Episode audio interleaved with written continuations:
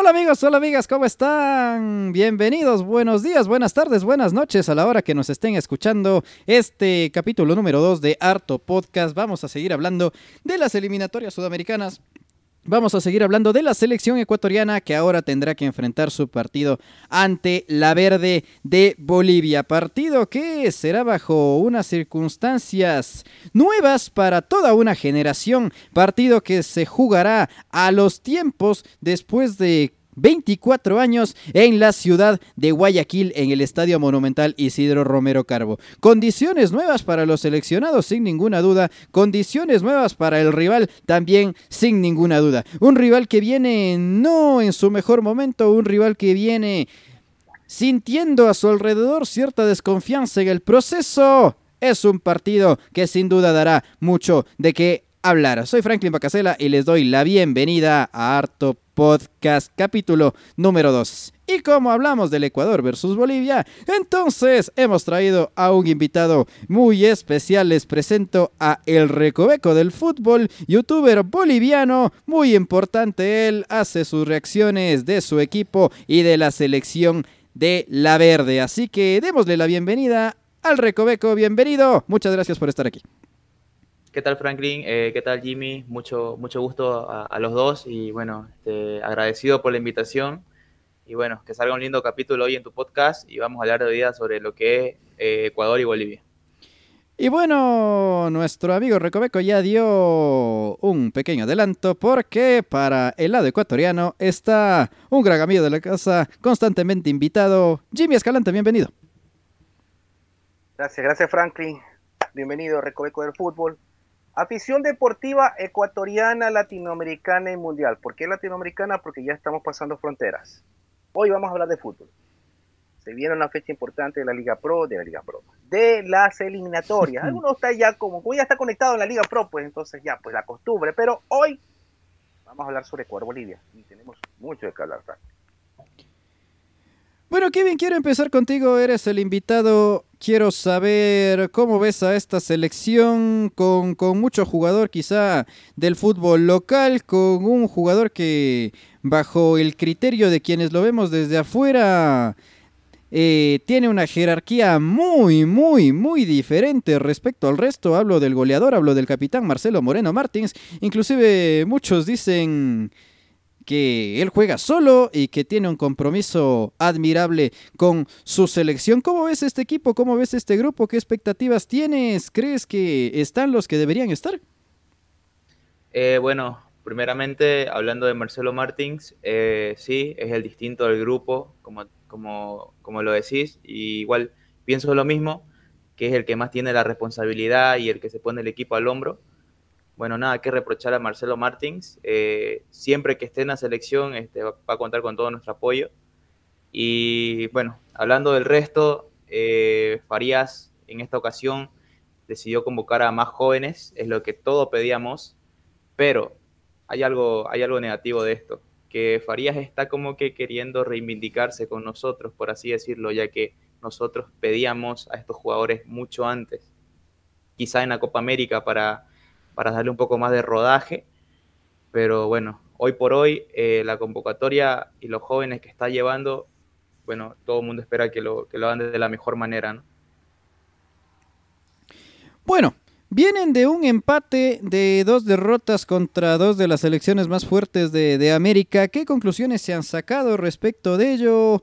¿Se ve como algo natural, algo esperable? ¿Se ve como algo algo indeseado, se ve como un éxito, como un fracaso, ¿cómo se lo ve? Bueno, es una selección que viene involucionando, por así decirlo. Ya se había mostrado cosas interesantes antes, pero lamentablemente en estas anteriores fechas de nuevo caímos en lo mismo, al poco juego y a las pocas ideas. No sé a qué se debe esto, la verdad yo creo que viene de la mano del técnico, pero esta, esta triple fecha de eliminatoria eh, le tengo fe a mi selección y, y ojalá que consigamos unos cuatro puntos, si es posible seis. Pero bueno, eh, los anteriores partidos, como ya decías, era como que predecible, ¿no? O sea, jugamos contra Uruguay y, Argentina, dos potencias, por así decirlo, y era un resultado esperado. ¿Y cuál es la expectativa del partido con Ecuador? Bueno, yo creo que Ecuador se va, se, bueno, va a pisar fuerte iniciando el partido. Es una selección que no tiene margen de error porque sabe eh, en la posición que está y, quiere aspirar a ir al Mundial. Yo creo que va a ser un partido este, donde Ecuador va a salir con todo y Bolivia, pues como siempre, ¿no? A cuidar el arco y, y a buscarlas como sea, ¿no? Con Ramiro, con Henry o con Marcelo Martins. Bueno, Jimmy, ahora vamos con lo de la selección ecuatoriana que tiene expectativas renovadas por un aspecto que puede ser importante como puede no serlo y es en dónde se jugará el partido. Se ha decidido que este partido con Bolivia, una selección quizá por allí acoplada más a la altitud que las otras, pues se juegue allí en el llano, en la ciudad de Guayaquil, una ciudad calurosa, una ciudad muy futbolera, una ciudad que extrañaba a la selección, pues bueno, después de 24 años va a volver a ver un partido oficial. Cuéntame, tú que estás allá, ¿cuál es la expectativa? ¿Qué se espera de este partido? ¿Cómo ha estado la venta de entradas? Si es que has visto movimiento. Aparentemente la, la venta de entradas es normal, o sea, la gente, la gente está tratando de de adquirir su entrada, pero el problema es que no veo esa emoción, pues será porque falta mucho tiempo todavía, pero hasta el momento no se ve mucha emoción sobre esa situación. Ahora, con respecto al cambio de estadio, lo analizamos justamente con Eduardo Marianelli, que me manda un saludo, que sé que va a escuchar este video. Eso, ese cambio de estadio era evidente, era, se caía en Maduro por tres factores. ¿Sí? Mejor dicho, por dos factores. Puerto Ordaz y Barranquilla. ¿Ya? Si Ecuador jugaba en la altura, tenía que bajar luego a Puerto Ordaz, puede bajar también a, Mérida, puede bajar a eso. Y ahí la temperatura es muy así, es caluroso. Entonces eso le iba a fundir al equipo ecuatoriano. Más aún si en Barranquilla la humedad te llega hasta un 72%. Entonces el cuadro ecuatoriano se iba prácticamente a cocinar. Entonces, se dieron cuenta de esa situación y por eso están haciendo por esta vez, solo por esta vez, el cambio de sede. Pero hay un problema también que me preocupa. Ecuador sigue teniendo problemas con algunos jugadores que no tienen ritmo. es verdad, ya muchos ya están en sus clubes, muchos están allí. Pero el, grave problema del Ecuador que siempre hemos analizado desde el inicio de la era Alfaro la falta de ritmo. ¿A qué juega Ecuador? Eso es importante porque si ya estamos viendo que hay equipos que están consolidando un modelo de juego y que sabemos que hay un equipo que prácticamente está deslotado en toda Latinoamérica. Ecuador, aparte que tiene jugadores, no tiene ese modelo de juego. Y eso es lo que me preocupa con Ecuador. Porque hay que tomar en cuenta lo siguiente. Cada equipo ha venido evolucionando, evolucionando, evolucionando por lo menos ha compactado en algo, ¿sí? ha compactado en algo ese ritmo colectivo. Pero Ecuador es el único que no lo tiene pues, de esa manera. Yo, y yo sí me responsabilizo por lo que digo. ¿Por qué? Porque Ecuador en todos estos partidos ha hecho muchos cambios. Muchos cambios en lo futbolístico. Es decir, nunca ha tenido una estructura con la que decir, con la que va a decir Alfaro, eh, con esto voy a jugar. Nunca la ha tenido. Entonces, para el hincha ecuatoriano en este momento existe una incertidumbre con el Ecuador. Porque puede ser que esté por la fe, por la garra, por todo eso, pero sabe que lo que se viene son tres partidos importantes y Ecuador necesita mínimo seis puntos. Tres aquí y tres allá. Sea en, Venezuela, sea en Barranquilla. Coincido. Pero la pregunta, ¿se podrá? Eso es lo que no sabemos. Y bueno, hay un antecedente que es muy favorable, Kevin Jimmy, a la selección de Bolivia. Y es que la última vez que Bolivia clasificó al Mundial, a un Mundial de Fútbol, fue para la cita de Estados Unidos 1994, año de 1993. Y esta clasificación se consumó precisamente en el Estadio Monumental Isidro Romero Carbo. ¿Se ha hablado de eso, Kevin? ¿Se ha manifestado, se ha tenido en cuenta este antecedente? Fue un empate 1 a 1. Sí, sí, sí. Ese empate que nos dio la clasificación al Mundial del 94. Pero son otros tiempos, ¿no? Y al menos en mi ciudad, no se ha hablado para nada de ese tema, ni como curiosidad. Y bueno, Jimmy, Ecuador había decidido cambiar su localía por el, el público que presionaba, que se daba cita, que había pues sentido una buena identificación con la selección ecuatoriana de fútbol, por inclusive el factor geográfico y ahora se vuelve al, al llano, se vuelve a la ciudad de Guayaquil en donde pues en su momento creo yo no se han conseguido los mejores resultados deportivamente hablando. ¿Crees que incida este cambio, estas nuevas condiciones, eh, este público diferente que es el de la costa respecto desde del de la sierra, ¿crees que sea positivo? ¿Crees que sume? ¿Crees que reste? ¿Crees que dé lo mismo? Verás, cambiar la sede, para mi concepto, no va a influir. Por, por, una, por una sencilla razón. Arriba, no solo hubo fútbol en tres fechas. Pero después no lo hubo. Entonces, lo que le pueda, lo que pasó arriba le puede pasar aquí abajo. Le puede pasar. ¿Por qué le puede pasar? Porque Bolivia va a venir de la altura. Se supone que cuando uno está en la altura tiene ese plus del oxígeno, del oxígeno por más glóbulos rojos. eso está científicamente comprobado. Más glóbulos rojos tienes arriba. Y, ese, y, ese, y eso le va a ayudar mucho a, Bolivia. Pero en cambio Ecuador, en cambio Ecuador va a tener el mismo ritmo porque lo que menos tiene Ecuador por la forma de trabajar de Alfaro, o de, de plantear Alfaro, es que Ecuador es muy replegado, cuando debería. Entonces, el, la, hinchada, la hinchada puede, puede influir, sí, porque va, va a abogar, va, a empujar. Pero la pregunta del millón, ¿los jugadores estarán preparados después de una pandemia de mucho tiempo, cuando no ha habido hinchas en los estadios y que por supuesto también ha dejado que los jugadores sean relajados? Porque si aquí en Guayaquil, e, Ecuador, por ejemplo, en los primeros minutos recibe un gol, solo por decir, el hincha va a presionar, el hincha va a decir, oye, ya, ya, ya se imagina, si en Quito por lo menos son algo pacíficos, aquí sí son un poco más fuertes en ese sentido, porque aquí son resultadistas. Ellos, ellos no les importa cómo jueguen, solamente que ganen. Entonces, si no tienes una, una selección preparada para la altura, tendrás una selección preparada para el llano, pero sin el llano también ha tenido problemas Ecuador.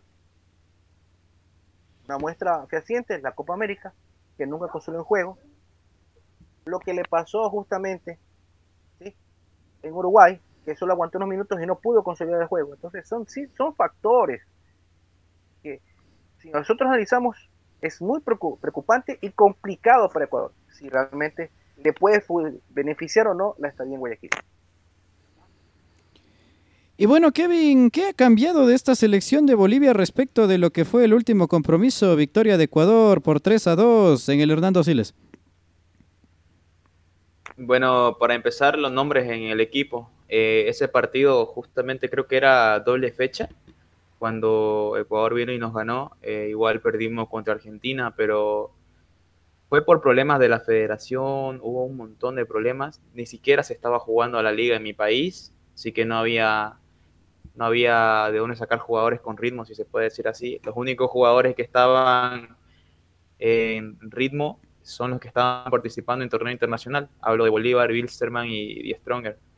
Y dato, eh, ninguno de los tres decidió ceder a sus jugadores para, esta, para estas, eh, bueno, esas fechas, ¿no? Así que jugamos diezmados, si se puede decir, y bueno, esta, esta vez ya con más nombres. Eh, hay algo que me sorprendió bastante, es que César Farías convocó a más de 50 jugadores, de los cuales obviamente va a ser un recorte, pero ya con eso, este, bueno, es un proceso y esperamos que se queden los que, los que pueden rendir, ¿no? ¿Cuál es ese jugador que la afición boliviana puede decir, este me ilusiona, a este lo quiero ver, además de, por supuesto, Marcelo Moreno Martins, que, es una respuesta que ya se cae de madura? Eh, hoy por hoy, el joven ex de Stronger Ramiro Vaca y te podría decir que también el actual jugador de mi, de mi equipo, Oriente Petrolero, Henry Vaca. Eh, son jugadores distintos, si quieres llamarlo así. De ellos dos se espera, se espera bastante. Bueno, acá en Ecuador hay cifradas expectativas en lo que pueda hacer, por ejemplo, Gonzalo Plata, Jimmy. Eh, todavía no, todavía no hay un bosquejo claro de, de una convocatoria del profesor Gustavo Alfaro, pero sí, pero sí han quedado sensaciones respecto de, de, lo que fue la última triple fecha en la que se sacaron cuatro puntos de nueve posibles. ¿Qué cambiarías tú, qué mantendrías tú respecto de lo último que se vio contra Paraguay, contra Chile contra Uruguay? Primero yo cambiaría el medio campo. El medio campo de corno productivo. Porque Alfaro sigue pensando de que estamos en, los años 90. Y él le gusta cuidar su, retaguardia. Entonces siempre va a poner tres volantes de corte. Tres. Por eso, en este caso, si no está Méndez, está eh, Caicedo, Alan Franco, Méndez o Cifuentes. En el fútbol moderno, jugar con tres volantes de corte estarías prácticamente dándole ventaja a tu rival. Ecuador en este partido necesita ser ofensivo, porque juegas en Guayaquil y necesitas de ley esos tres puntos. Y además necesitas jugadores veloces en las puntas que se asocien a ese mediocampo. Por eso Alfaro debería hacer una selección de jugadores que tengan ritmo de 20 partidos mínimo, de 25 partidos. Él a veces se deja llevar por la emoción por el tal XY jugador, y yo me he dado cuenta de eso, que él prácticamente piensa contentar cuando convocan a un jugador, a, un, a, uno que sea referente para contentar a la gente. ¿Como a quién, por ejemplo? Por ejemplo, Díaz, yo sé que no lo va a convocar, pero fue una, una, una, una prueba fehaciente. Por ejemplo, si le piden, si le piden a Plata, convoca a Plata. Aunque esté mal, lo convoco. En este caso quiere volver a convocar a Domínguez, cuando ya Domínguez, por falta de ritmo, ya perdió jerarquía y ya no está para un, para una, para un combinado de alto nivel. Pero ya cambió de equipo y está jugando Domínguez, ¿eh? Y lo viene haciendo bien. Pero, pero le falta más ritmo. O sea, no me sirven solo cinco partidos si necesita 20. Sí, pero yo creo que Domínguez es el mejor eh, arquero que tiene el equipo ecuatoriano. Domínguez con un poquito de ritmo es más que Ortiz, es más que más partidos. Galíndez. Galíndez está lesionado. A Galíndez no lo tomemos en cuenta porque está lesionado porque el culpable de que ya se le haya lesionado a Galíndez se llama Gustavo Alfaro. Porque no debió jugar Galíndez ese partido donde se lesionó. No debió jugar. Se preocupó de, de, en este caso, de Castillo, pero se preocupó, no se preocupó del arquero, de Mena y de Valencia. Si los cuatro se hubiesen lesionado en el partido, era responsabilidad de Alfaro. Pero se lesionó uno, el principal, el arquero y fue un tirón, y ese tirón fue justamente, perdón, fue un desgarro. Y un desgarro se produce por fatiga, por exigencia, por lo que es por, inclusive por el ritmo de muchos partidos seguidos. Entonces, este jugador está, está para mucho tiempo, por lo menos recuperarse. Entonces, considero de que lo que le lo que pasó a Ecuador en la triple fecha que, se jugó hace poco le puede volver a pasar en esta triple fecha. Porque 10, 14 y 19, de 10 a 14, 4, son 96 horas. Pero siempre utiliza uno para recuperar y los otros tres para trabajar. El otro es del 14 al 19, va a tener 5 días. Entonces, lo que pase en esos 5 días va a ser muy importante porque no todos los jugadores se te van a recuperar no todo, porque hay unos que se recuperan en 72 horas, los jóvenes. Pero los jugadores que tienen más edad se recuperan en 96, o si no es en 120 horas. Eso debería saber el técnico, debería saber el preparador físico. Pero yo considero de que no están haciendo ese trabajo estos señores. Porque ¿cómo puede ser posible que se seleccionen jugadores en competencia? sabes que por el alto nivel corres ese riesgo. Entonces la pregunta, ¿están haciendo bien su trabajo? Esa es la pregunta que no sabemos. Bueno, Kevin, ahora te pregunto a ti. Yo he visto a Bolivia como una selección con una defensa muy permeable, que cuando otras selecciones se animan a llegarle, pues lo hacen. Y sigue manteniendo, o ha seguido manteniendo los nombres de, de Akin y de Jusino, el director técnico Farías, que inclusive han tenido algunos errores muy graves. ¿Qué se dice? ¿Qué se dice allá? ¿Se manejan otras posibilidades? ¿Es lo mejor que se tiene? ¿No es lo mejor que se tiene? ¿Deberían jugar otros? ¿Se prevé que jueguen otros? ¿Se prevé que se plantee algo distinto? Eh, bueno, te cuento que Jusino sí es tomado en cuenta todavía para Farías, a pesar de que el hincha no lo pide, porque demuestra en el torneo local que es un jugador muy tosco y lento. Y, o sea, para cualquier delantero de, otra selección, pues, pucha, como, como pasear por su casa, ¿me entendés? La defensa. Aquí, o sea, es un jugador joven, eh, quizá la inexperiencia ahí este, se hace sentir, pero sí tenemos variantes. Por ejemplo, todavía no está jugando, digamos, ¿no? Eh, José María Carrasco, que está en Independiente del Valle. Sí, que no ha jugado en todo el año, ¿eh? Una pena. Sí, sí. Lamentablemente se lesionó y bueno, para mí, junto a King, y hay otro jugador también que tiene 20 años, Jairo Quintero, son el futuro de la defensa, ¿no? Este, para, para Bolivia y bueno, se espera que vayan mejorando y, y agarrando este, solidez ahí atrás. ¿Y por qué le ha costado tanto a Bolivia encontrar reemplazos de la categoría, de la jerarquía, de la talla de Marcelo Moreno Martins y también de Juan Carlos Arce? Porque al final se pone uno, se pone otro, pero resulta que terminan jugando y terminan siendo importantes Moreno Martins y Arce. La verdad es que sí, eh, Juan Carlos Arce, bueno, para mí quizá no, no, no entra en mi onceno ideal, pero, pero sí está ahí como variante. Eh, yo pienso que no salen jugadores así con eso, porque los jóvenes de hoy en día en mi país solamente aspiran a jugar en, en Bolívar, en The Stronger, por no consolidarse en el equipo.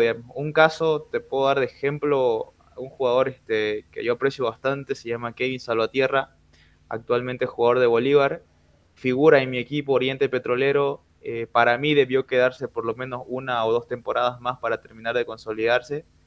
Eh, actualmente tiene 19, si no me equivoco. Y bueno, hoy por hoy está en la banca de Bolívar. Y bueno, está ahí fregando su carrera, ¿no?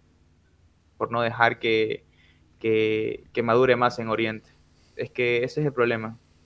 En aquellos tiempos de Marcelo Martín, pucha, demostraban y lo primero que querían era, era salir afuera, tal y como lo hizo Arce y como lo hizo Marcelo.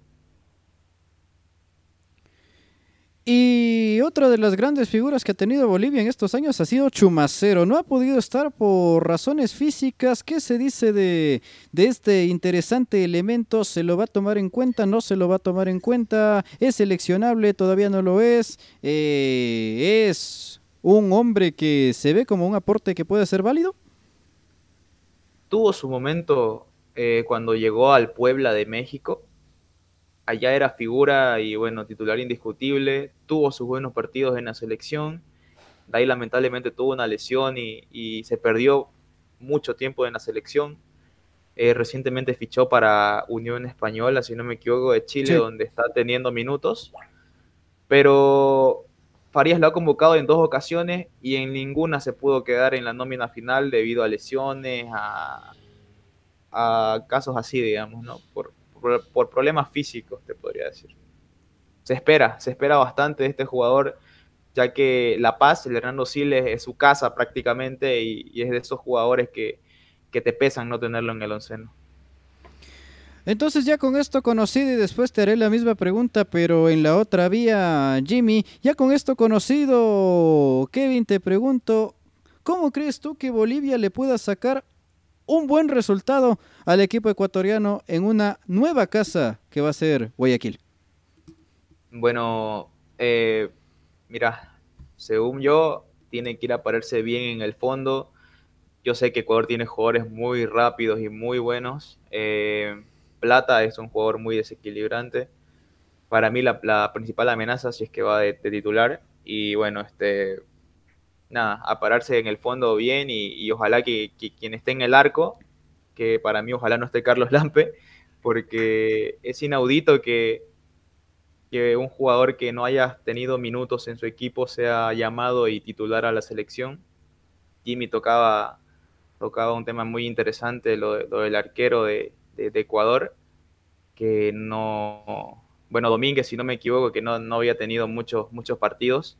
Lo mismo pasa con Lampe, eh, no, tuvo ningún minuto en, en, Vélez y bueno, ahí está en el arco, ¿no? Pero para mí el arquero y pieza fundamental debería ser el portero Rubén Cordano, actual jugador de Bolívar y arquero titular, ¿no? Pero cuando Cordano tuvo la oportunidad en la selección no le fue bien y terminó volviendo Lampe. Sí, sí, lamentablemente no, no le fue bien, pero él es un arquero con, con, mucho futuro por delante y nada, la verdad es que es que muy aparte de eso no podés, bueno, yo pienso que no puedes poner un jugador que no haya tenido minutos en su equipo titular en el arco de una selección. Bueno, Jimmy, ahora te pregunto, ¿cómo Ecuador le puede ganar a, la selección de Bolivia? Porque como en condición de local para cualquier selección, el resultado positivo es ganar. Exactamente. Yo jugaría, yo jugaría, si yo fuera Alfaro, ¿sí? yo jugaría con un 4-3-3 con variantes. Es decir, yo no jugaría en ese, partido con volante de contención. Yo no jugaría. Porque yo pondría, o mejor dicho, no un 4-3-3, sino un 3, un 3-4-3. Teniendo mi, mi, mi, saga, ¿no? En este caso, adelante León, Itapié, Torres. Esa sería mi saga para mí. Acá Ángelo Preciado si está ya con ritmo. Si no, pónganlo a, a Castillo. Si quieren ponerlo, pónganlo. Pero adelante de esa línea de tres. Y acá lo ponen a Estupiñán. Delante de esa línea de tres. Ya tengo ahí a, León. Necesito dos jugadores que por la izquierda y por la derecha cumplan doble función. Que puede ser uno, por este lado Moisés Caicedo, Moisés Caicedo, y por este lado de que está bien físicamente, Renato Ibarra. ¿Para qué? Tú, tú, Está volviendo Renato. Sí. Si no está Renato, Romario. Porque Romario tiene la misma función, Romario Ibarra. Tiene la misma función que Renato. Y si quiero ser más ofensivo, no lo pongo a Moisés, lo pongo a los dos Ibarra. Si están los dos Ibarras bien. Porque estos dos, aparte de ser delanteros, pueden cumplir la función contener y atacar. Ahí está, ahí está mi 3-4 hasta el momento. Esa sería mi estructura. Por el centro Valencia. A él no lo muevo. Tiene que ser Valencia un neto 9. Acá a la izquierda pueden ponerlo a Mena o a Plata. Pero a Mena me lo tienes que hacer trabajar, no como extremo, sino que cuando suba a Castillo, este señor se me ponga aquí como interior. Y que esté al lado de, en este caso, de, Valencia. Y por el lado de acá, pónganlo a Johan Julio, pónganlo a Apreciado si se recuperó, a Ayrton Preciado. O si no, en su defecto, a propio Estrada, pero como extremo. No como delantero, como extremo y que cumpla la misma función de extremo a interior para que se jueguen con estos dos. El, volante externo porque se llamaría ahora volante externo no carrilero volante externo puede ir por la banda o si no entra por interior y este se pone así. Eso se llama una variante táctica. Eso se llama variante táctica que los, los, los, técnicos que juegan ofensivamente saben cómo interpretarlo. Si no pregunten a Renato Gaucho hace con el Flamengo. Pero si yo voy a poner la misma lo que estoy poniendo en este momento, pero solamente los jugadores que vayan para allá, para allá, para allá, para allá, recto. ¿Qué va a pasar en ese caso? Si Bolivia se, se alinea como la última vez, 5-3-2, y cierra espacio, ¿qué va a pasar con el corte? Le van a cortar, justamente. Le van a cortar el ritmo. Y cuando le corten el ritmo, el jugador no va a saber qué hacer. Por eso, por eso, si quiero dinamismo, yo lo plantearía así, de esa manera. Un 3-4, 3, 3-4-1-2, 3-4-2-1, como quiera ponerlo al faro. Ahora, si quieres 3-4-2-1, no lo pones acá a Plata, sino que lo pones aquí a Sornosa, en medio, pero lamentablemente Sornosa está expulsado. Si no está Sornosa, pónganlo a Julio aquí, en medio, adelante de dos Ibarra, o Moisés y un Ibarra. Aquí lo ponen a, a Julio. Julio va a llegar igual con un mes de sanción al menos, ¿eh? Recordemos que lo sancionaron dos meses. Otro problema que tenemos, si te das cuenta, es otro problema. Si no tenemos a Julio, ¿a quién nos podemos poner ahí?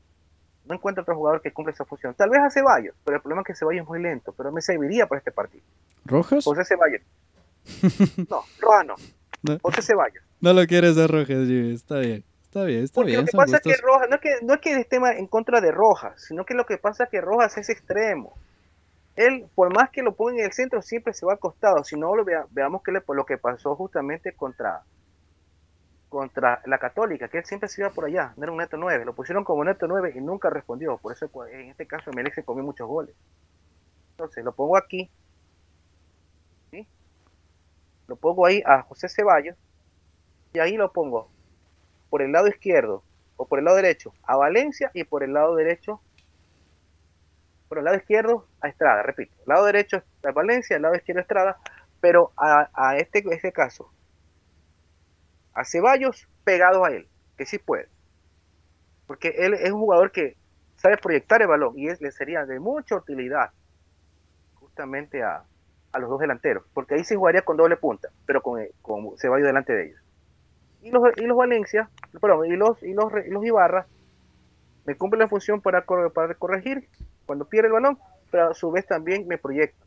Ellos se puede inclusive entrar como interiores y estos jugadores que están como, como, como volantes externos pueden cubrir esas opciones, pueden cubrir esos puestos. Por eso, por eso hay que buscar esas variantes de juego. Para que justamente el equipo, el equipo rival sepa que no solo el jugador puede jugar así, recto, sino que busque justamente la manera de abrir la cancha y así hacer el espacio. Esa sería mi eliminación, pero yo no soy el técnico. El, técnico que va a hacer esa situación es Alfaro y Alfaro piensa de otra manera. Así que es típico y vamos a ver esos tres defensas justamente justo a Bolivia. Kevin, y te cuento que respecto de lo que propusiste, bueno, Ecuador es una selección a la que le cuesta, o la que le ha costado, al menos últimamente, horrores marcar un gol. De hecho, te tengo un dato de que el delantero titular y capitán de la selección ecuatoriana hace más de dos años que no marca un gol con con la selección. ¿Han estado al tanto de esto? ¿Sabían esto? ¿Han visto, por ejemplo, lo que vino a hacer Paraguay, lo que vino a hacer Chile? Eh, creo que te referís a Valencia, ¿no? Sí, sí, sí, en Valencia. Así es. sí, sí, sí. Mira, este no tenía idea de que no había marcado con su selección. Es un tremendo delantero y, no sabía que ya lleva como dos años sin, sin, poder concretar un gol, ¿no? Sí, más de dos años. Sí, eh, bueno, wow, es muchísimo tiempo y bueno, a ver, este, Olivia, ¿no? Solo eso espero.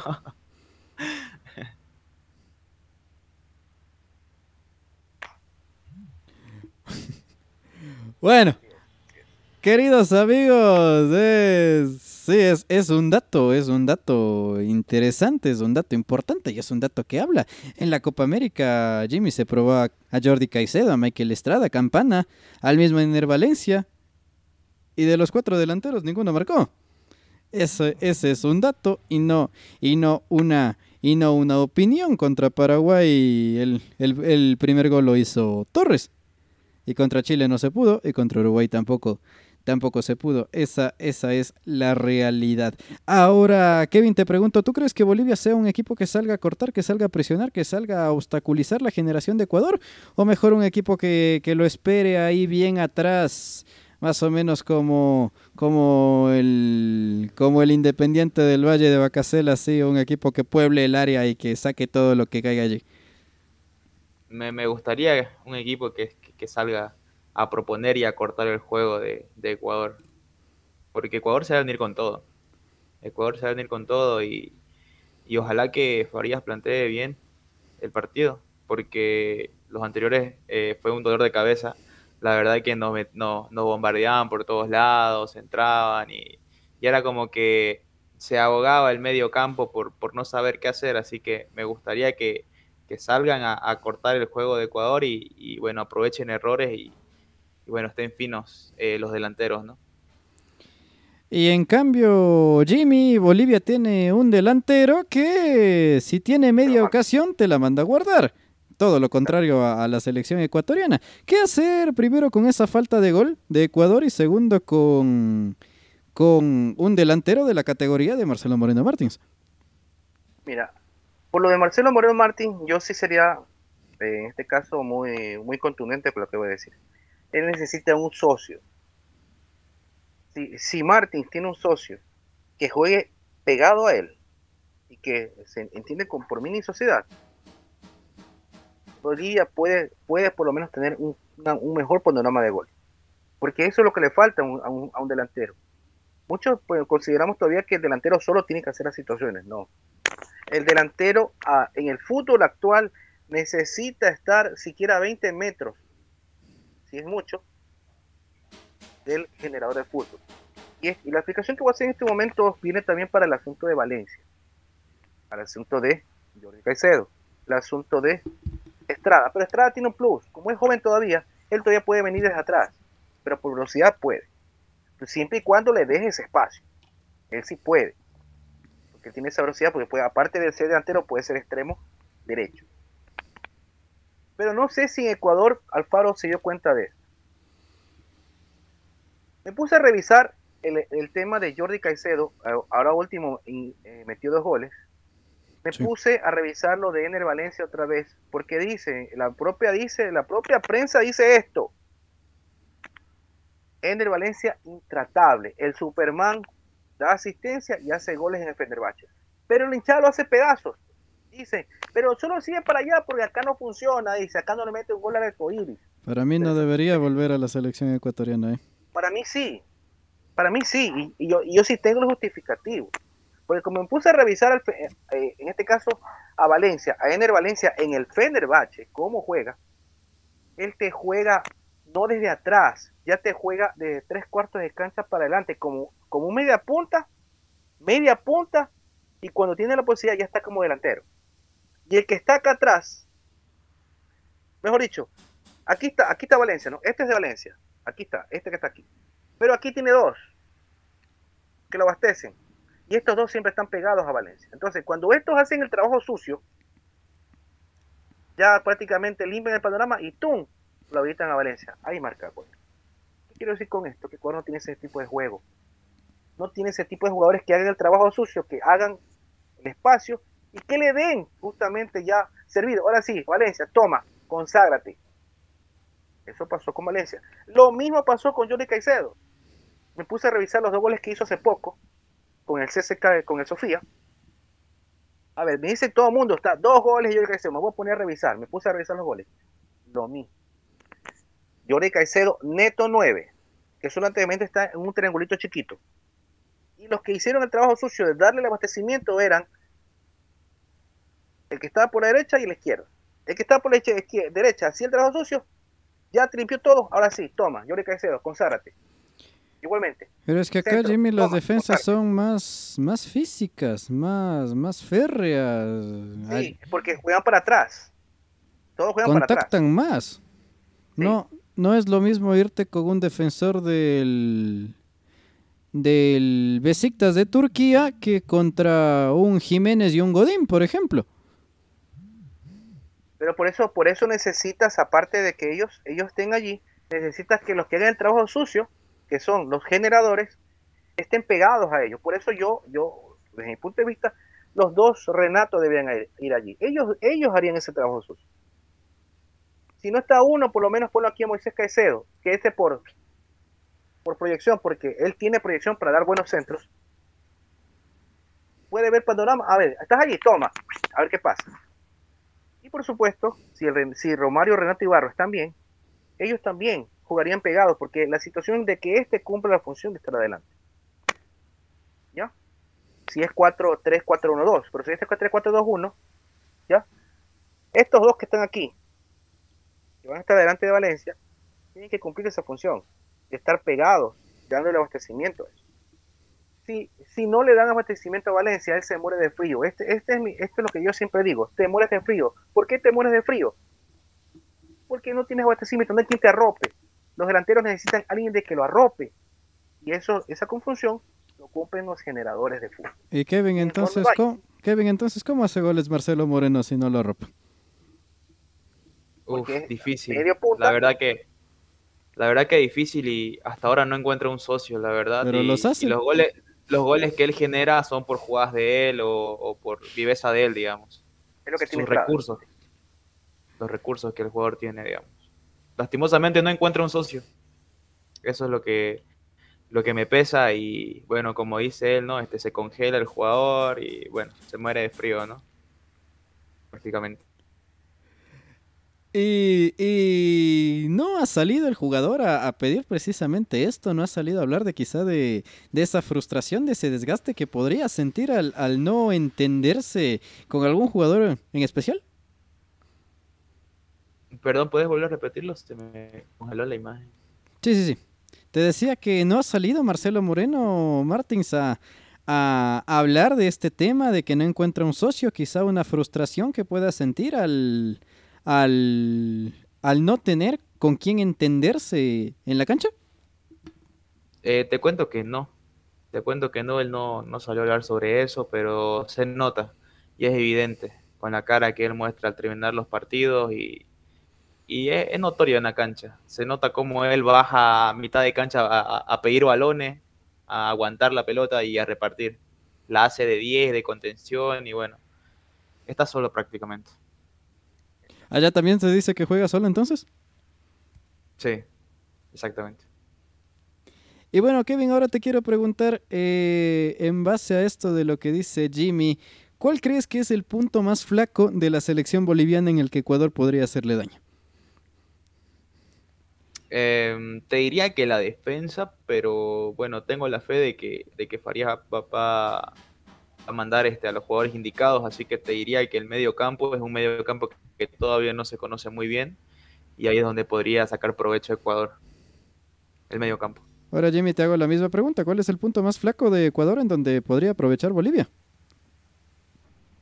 La contención y la generación. Si le pasa a Ecuador lo mismo que le pasó a Uruguay, contra Uruguay, contra Brasil, contra Perú, y cuando le pasó también en la Copa América, ahí sí va a ser de temblar. ¿Por qué?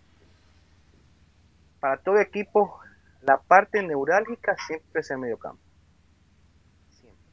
Porque el medio campo es el complemento entre saga y delantera. Por eso yo digo que el sistema que utilizaría es el que digo 3-4-3, 3-4-2-1 o 3-4-1-2. Yo ya no jugaría con línea 4. Para mí la línea 4 ya cumplió su ciclo Aquí en, Sudamérica en algunos equipos lo siguen utilizando, pero los que están ganando títulos son los, los, equipos que tienen ese modelo de juego. Yo ya no le llamo sistema, porque es un modelo de juego. Porque un 3-4-3 te lo cambian a 4-4-1, 4-1-4-1, 3-4-3, 3-4-2-1, porque es, es visible en la cancha. Pero si yo tengo 4-4-2, dos volantes de contención netos, dos extremos y dos delanteros, o un media punta y un delantero, estoy, estoy dando ventajas a mi rival. Estoy dando ventajas a mi rival. Entonces, por eso, si Ecuador quiere tener otra vez un fútbol de alta competencia, necesita consolidar un medio campo. Ya la defensa la tenemos, gracias a Dios la tenemos, que es el tridente. León, ¿sí? Torres e Hincapié. Si llega a faltar León, ¿saben quién puede ir ahí? Moisés Caicedo. Adelante de los dos, Moisés Caicedo. Y él, sería el Pellarano que en ese tiempo jugó allá en Independiente del Valle, porque él, jugaba en ese puesto. Si, llega a faltar León, ahí va Moisés Caicedo. Y ahí si adelante póngame a cualquiera. Adelante de, Moisés Caicedo, póngame a cualquiera, pero menos a, menos a, grueso. ¿Sí? Menos a grueso les voy a divulgar de una vez por todas por qué no a grueso. si me, cae encima, yo me responsabilizo de esto. Confiado por Dusan Draskovic. Carlos Grueso no fue trabajado en su totalidad, en un 100%. Carlos Grueso, repito, yo me responsabilizo lo que digo.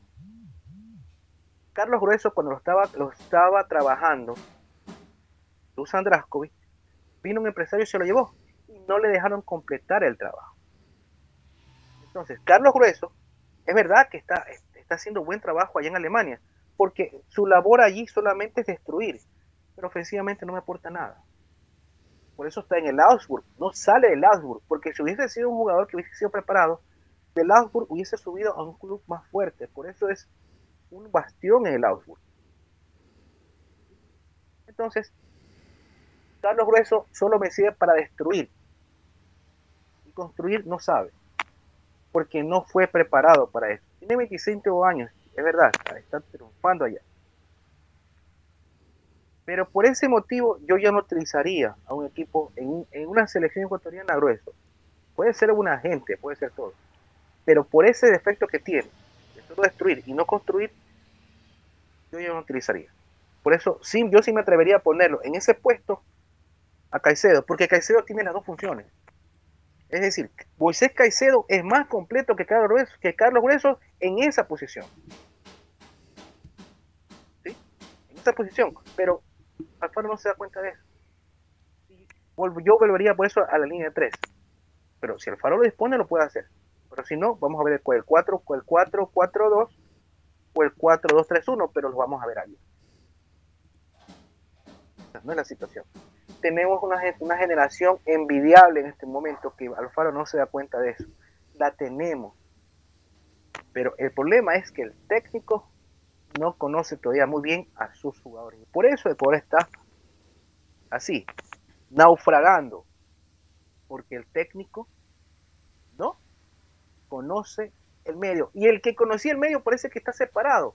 No sé qué habrá pasado con Mr. Célico porque él conocía el medio y yo escuché en una grabación, mejor dicho, yo escuché en un, alguien que me invitaron, pero no voy a decir en dónde, donde él decía que gracias a él, Alfaro tenía una buena proyección y conocía a sus jugadores. Pero no sé qué pasó con Alfaro, con Célico, no sé qué pasó. Y desde ese momento he visto estos problemas en Ecuador. sé que este es grave lo que estoy diciendo, porque me pagan si tienes pruebas. El audio de eso donde estuve, yo sí lo tengo Pero en algún momento lo sacaré a la luz. Algún momento. Pero Ecuador, si se llega a quedar en esta eliminatoria, es por la inexperiencia de su técnico y de sus dirigentes. Porque los dirigentes, como buenos dirigentes de fútbol, son administradores, no dirigentes de fútbol, que les falta. Y bueno, mi pregunta final para ti, Kevin, es, es una de dos preguntas en una. ¿Cuál es el resultado que tú quieres que se dé el 7 de octubre y cuál es el resultado que tú crees que se va a dar? A ver, personalmente me gustaría que Bolivia proponga más. Así que yo pienso que va a ser un partido duro y para mí termina 2 a 2. Muy bien. Para mí termina 2 a 2. Y bueno, hay que ser realistas, ¿no? Ecuador tiene un equipazo y, tiene una generación muy buena. Así que no tiene margen de error. Y yo creo que Ecuador va a ganar por 3 a 1. Muy bien, entonces. Kevin quiere un 2 a 2 y cree que va a ser un 3 a 1 en favor de Ecuador. Jimmy. Te hago la misma pregunta. ¿Cuál para mí, crees que va a ser el resultado y cuál quieres que sea el resultado? Para mí, el resultado sería un 2-0. Siempre y cuando Ecuador tenga los espacios, ¿sí? el, equipo de Farías se lo permite. Si se encierra y hace lo de, lo de, lo de, lo de Perú, puede quedar 0-0. Ojo con eso. Si se cierra, queda un 0-0 pero si viene el, Salvador, miren lo que estoy diciendo, El Salvador, que haga la jugada así, y llega al final y mete el gol, puede pasar. pero yo no confío mucho, pero los partidos se juegan. Yo no confío mucho todavía en el sistema de Alfaro, porque a mí no me preocupa, no me preocupan los jugadores, me preocupa qué quiere Alfaro en ese partido. Porque si Alfaro los retiene, como ya lo ha tenido en varios partidos, los jugadores se quedan. Y ahí es lo que yo me di cuenta. Cuando el técnico está mal, así, por la situación, los jugadores están mal. Y yo lo he visto en el campo de juego. Y eso me preocupa. Esperemos que sea el 2 a 0. voy a ser optimista esta vez y espero que sea 2 a 0. Pero donde pases otra vez, mamita, ay, ay, ay. Y allí se le puede venir ya la noche. Estas tres fechas van a ser lo que decida, en este caso, la suerte de Ecuador en esta eliminatoria. Amigos y amigas, hemos llegado al final de nuestro segundo capítulo de Harto Podcast aquí con este par de invitados de lujo que hemos tenido. Le quiero agradecer a Kevin por su compañía, por haber aceptado esta invitación. Por favor, Kevin, despídete de nuestro público. Eh, bueno, eh, muchas gracias por la invitación primeramente. Espero que les guste este capítulo del podcast y igual un gusto conocerte Jimmy.